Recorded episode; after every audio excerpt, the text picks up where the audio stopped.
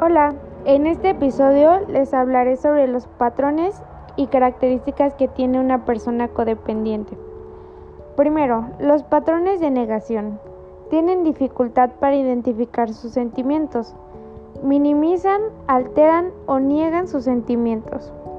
Consideran que las personas no se pueden cuidar y consideran que ellos no se pueden cuidar sin otra persona. Expresan la negación y agresividad de manera indirecta o pasiva.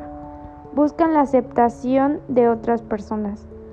Los patrones que tienen de baja autoestima, dificultad para tomar decisiones, juzgan los pensamientos, palabras y acciones, sienten vergüenza al recibir halagos o regalos, se perciben superiores a todos los demás, tienen dificultad para tener iniciativa por sí mismo.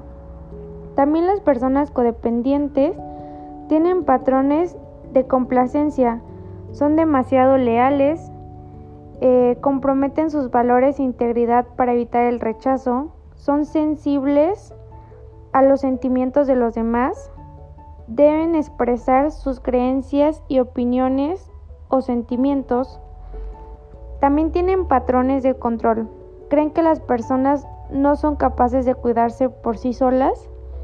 ¿Convencen a otros de que deben pensar, hacer y sentir? ¿Ofrecen consejos sin que se los pidas? ¿Tienen un sentimiento necesario hacia los demás? Eh, usan la culpa y la vergüenza para poder explotar.